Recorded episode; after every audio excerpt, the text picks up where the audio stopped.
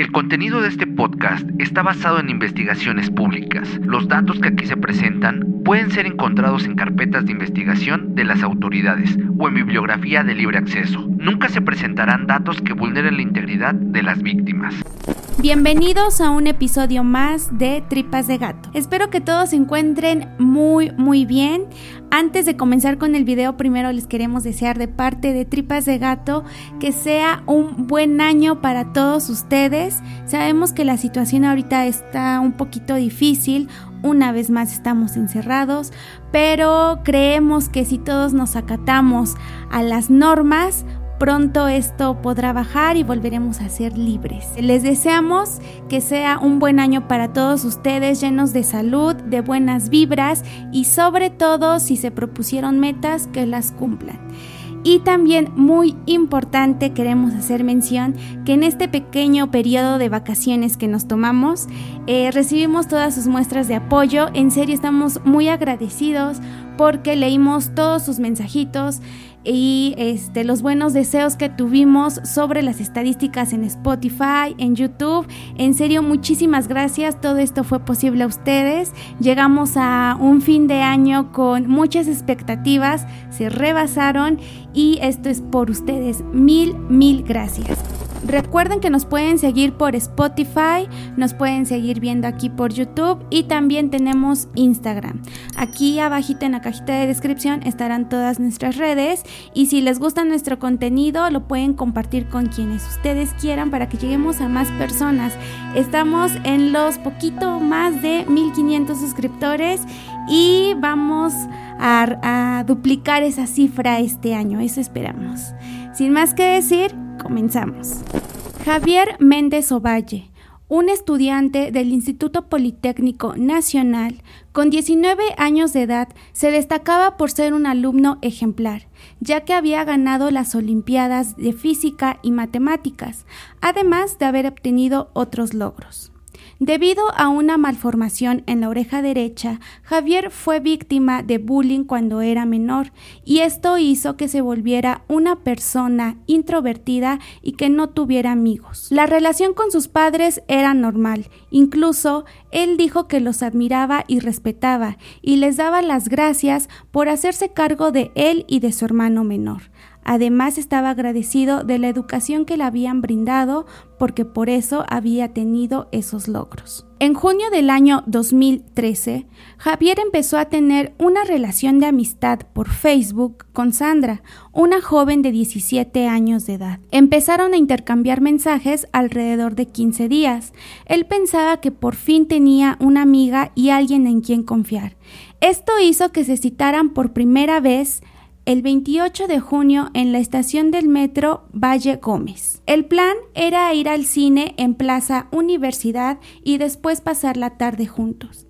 Esto hizo que se dirigieran a la casa de Javier, en una unidad habitacional en Tlatelolco. Así pasaron las horas y Javier empezó a mostrarle todos sus logros obtenidos como diplomas y medallas. Incluso le dijo que se estaba preparando para irse a competir a otro país y esto hizo que Sandra se riera porque no le creyó que se iría.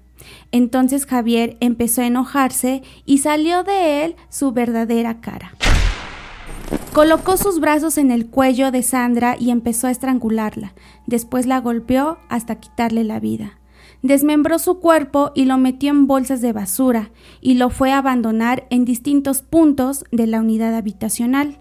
Regresó a su casa, tomó dinero y se dio a la fuga. Empezó la búsqueda de la joven Sandra. Las autoridades empezaron a indagar en sus redes sociales y encontraron que el último punto de encuentro había sido en Tlatelolco con Javier.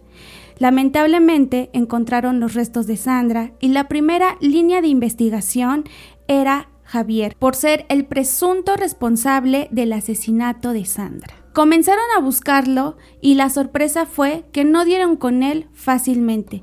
Parecía que había desaparecido. Pasó un año y en junio del 2014 lo encontraron en Querétaro con otra identidad trabajando como mesero.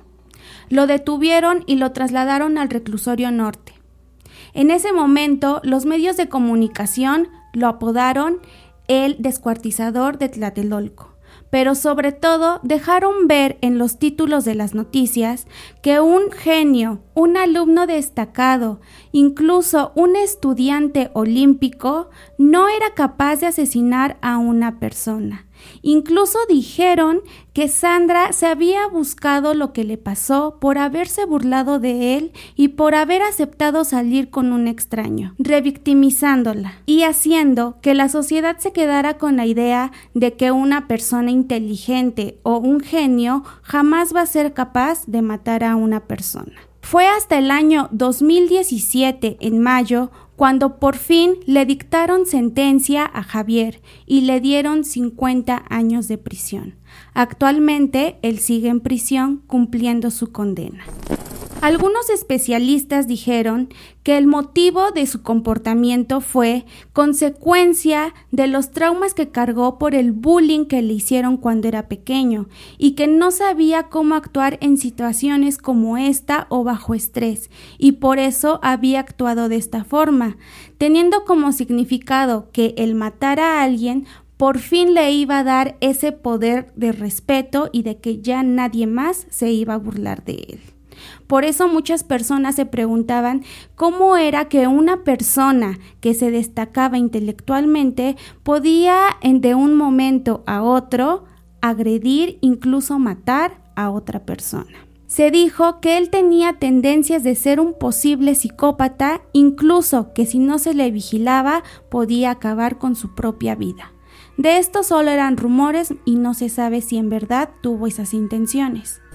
Y como último dato curioso que sonó en estos meses y que nos hizo investigar sobre este tema, es que en el mes de diciembre surgió una publicación en Facebook que decía que en Tlatelolco estaba pasando algo extraño.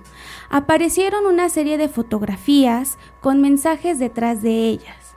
Quien subió la publicación, no diremos el nombre de la persona, dijo que las fotografías las encontró en distintos puntos de la unidad habitacional de Tlatelolco. Entre líneas se puede leer que la persona que escribió los mensajes tiene repudio y odio hacia las feministas y también se autodenomina un pederasta. Pero lo que más alarmó fue el mensaje que decía adiós descuartizador de Tlatelolco.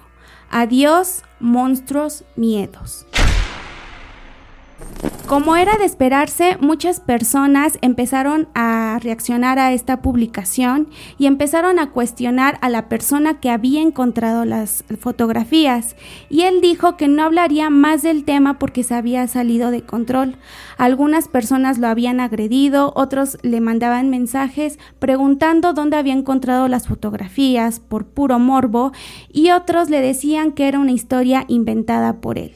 Entonces, en palabras de esta persona, dijo que las fue a entregar con las autoridades para que se hicieran cargo de esta investigación. No se sabe la veracidad de esta publicación, no se sabe si esto solamente era un juego de pistas, pero lo que sí queda claro es que los temas de esta índole, que involucran asesinatos, feminicidios, desapariciones, siguen siendo tema de juego para generar vistas, para generar morbo y también pánico en la sociedad, porque de ser verdad, entonces hay una persona peligrosa afuera y algunas mujeres pueden estar en peligro. Así que ustedes tienen la última palabra de creer o no en todo lo que ven en redes sociales. Este fue el caso del día de hoy. Con esto iniciamos este año.